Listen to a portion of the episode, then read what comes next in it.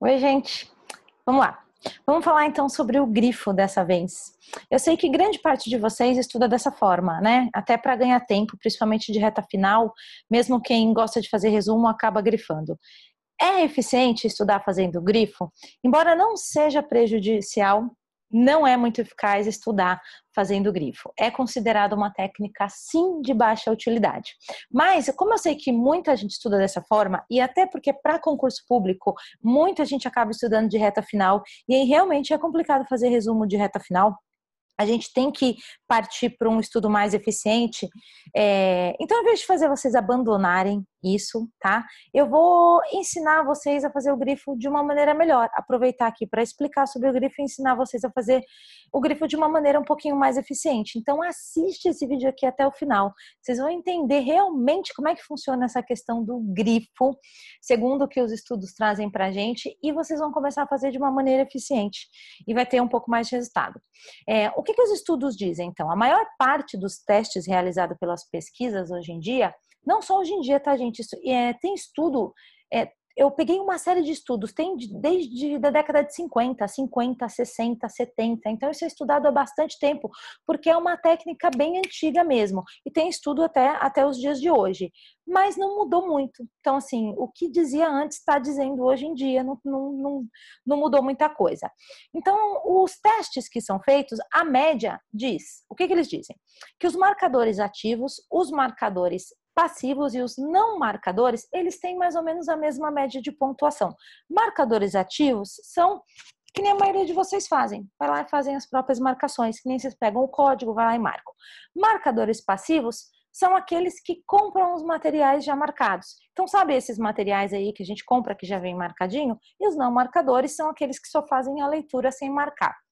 Então, tem mais ou menos a mesma pontuação. Então, por isso que é considerada uma técnica de baixa utilidade, porque não dá grande diferença comparado com outras técnicas de estudo. Então, ela não é considerada uma técnica legal aí para o aprendizado, tá, gente?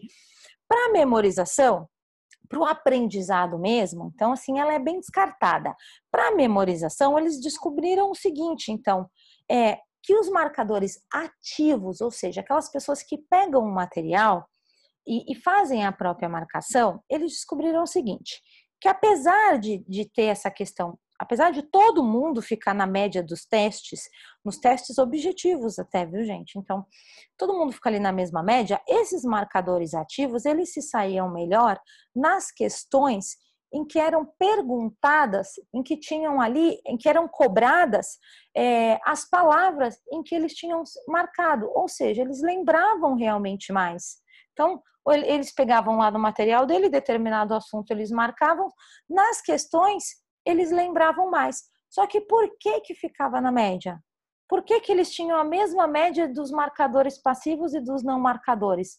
Porque eles acabavam tendo uma nota mais baixa nas questões que não tinham as palavras-chave. É o que os, os estudiosos chamam de efeito de isolamento. Isso é um fenômeno cognitivo. Então, quando a gente marca alguma coisa, então a gente lembra mais aquelas palavras em detrimento das outras. Aí você pode falar assim para mim, ah, Lu, então eu vou marcar muita coisa, eu vou marcar tudo. Mas aí você tira o efeito da técnica e não faz sentido você marcar tudo, porque aí você vai perder o efeito da marcação, né? Aí não adianta também. E aí, quer dizer, esse efeito tem como fugir de isolamento? Não tem muito como fugir disso, né, gente? Então, vamos dizer que isso é o preço a se pagar. Esse efeito de isolamento é algo mais ou menos assim. Então, por exemplo, é, se você for decorar uma lista, uma lista por categoria. O nosso cérebro tem muita facilidade de decorar as coisas por categoria. Qualquer dia eu vou fazer um vídeo sobre isso também, tá, gente? É, fazer resumos por categoria funciona muito bem. Então, por exemplo, você faz uma lista ali, você vai decorar uma lista de animais ah, cachorro, gato, passarinho, e de repente aparece lá no meio cabide. Você vai e você depois tem que relembrar toda essa lista, você vai lembrar a palavra cabide. Facilmente, ah, lembra aquela lista lá de não sei quantas palavras? Facilmente a palavra cabide vai vir na sua cabeça. É o efeito de isolamento. Se vocês quiserem procurar sobre isso na internet, vocês vão ver. Isso é um fenômeno cognitivo que, que acontece com a gente. Isso é comprovado cientificamente. Por quê? Destoou ali naquela categoria. A gente estava na categoria animais, de repente apareceu cabide. Opa, cabide não é um animal.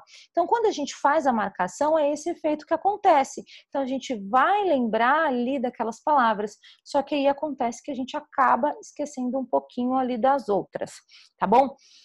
Tem mais alguns detalhezinhos ali aí que os estudos trazem, mas não, não são tão relevantes, não vale a pena trazer tudo aqui para vocês. O vídeo vai se estender muito e eu estou no objetivo aqui também de, de fazer os vídeos um pouco mais curto, porque senão também vocês não assistem até o final, né, gente? Muita gente acaba não assistindo até o final. É... E aí, então, o que fazer? Então, como é que a gente vai aproveitar isso para continuar usando o grifo e para usar ele de uma maneira mais, mais eficiente? É grifar, se grifar e estudar ao mesmo tempo é prejudicial, mas grifar tem as suas vantagens, de que forma que a gente vai fazer isso? Depois de estudar o texto. Por que que nesses estudos eles falam que os marcadores ativos eles se dão melhor que os passivos? Porque o marcador ativo, gente, ele marcando, ele tá tendo que escolher o que, que falam sempre para vocês? Então, todo coach, todo mentor fala para vocês com relação ao grifo. O que vocês têm que fazer? Encontra a palavra-chave, grifa o que é mais importante. Aí o que acontece? Ah, eu não sei o que é mais importante, é a maior dificuldade, né, gente? Ela grifa o caderno inteiro, né? Então, o que é mais importante? Então, você precisa pensar por isso que é difícil realmente. Gente, não repara na minha unha, tá? Ela tá de quarentena, tá horrorosa. É, porque até eu falei, como eu já estendi muito para fazer o vídeo, eu falei, meu, não vou até eu fazer a unha para fazer o vídeo vai demorar mais. Então eu falei, vou desencanar, aproveitar que é quarentena, então tá ok. Foca no conteúdo, tá, gente? Sacanagem vocês me julgarem por causa da minha unha, sendo que eu tô fazendo conteúdo de qualidade para vocês. É, voltando aqui, então, recapitulando. Até perdi o que eu tava, o que eu tava falando. Enfim, o marcador ativo, ele precisa pensar o que é mais importante ali, gente. Ele precisa entender o conteúdo. É aí que está o X da questão. Todos os vídeos eu trago essa importância para vocês. Lembra? Então, o traço, fortalecer lá o traço da memória. Então, quanto mais trabalho a gente tem também na hora de estudar, na hora de adquirir um conteúdo novo, quanto mais esforço a gente faz, mais a gente reforça aquele conhecimento ali na nossa memória é a mesma coisa. Por isso que o marcador passivo, inclusive nos estudos, os marcadores passivos nem dá diferença para quem não marcou nada. Para vocês terem ideia, a maior parte dos estudos não traz diferença nenhuma. Então, gente, não comprem materiais marcados, marquem vocês. Encontrem vocês as palavras mais importantes dos estudos de vocês. Tenham esse trabalho. Dica importante: como fazer? Ó, vou dizer para vocês primeiro contato com o assunto. Entenda, não se preocupe em grifar no teu primeiro contato. Entenda o assunto, destrincha. Se preocupe em interpretar aquilo ali, estude, faça uma, uma leitura prévia, depois faça a leitura interpretativa, que é entendendo no segundo momento, que pode ser esse segundo momento, a sua primeira revisão, por exemplo. Então, fez a sua primeira revisão, você já sentiu, está se sentindo confortável com aquele assunto? Você já está entendendo? Você não precisa estar tá dominando, acertando todas as questões, não é isso? Mas está entendendo aquele assunto? Sente confortável?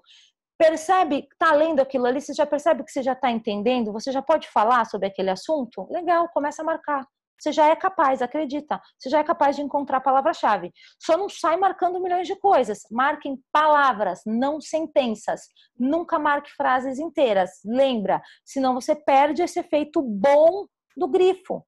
Vocês vão perder, aí não adianta nada. Então, leiam, entendam. Só quando vocês se sentirem confortáveis, vocês comecem a grifar.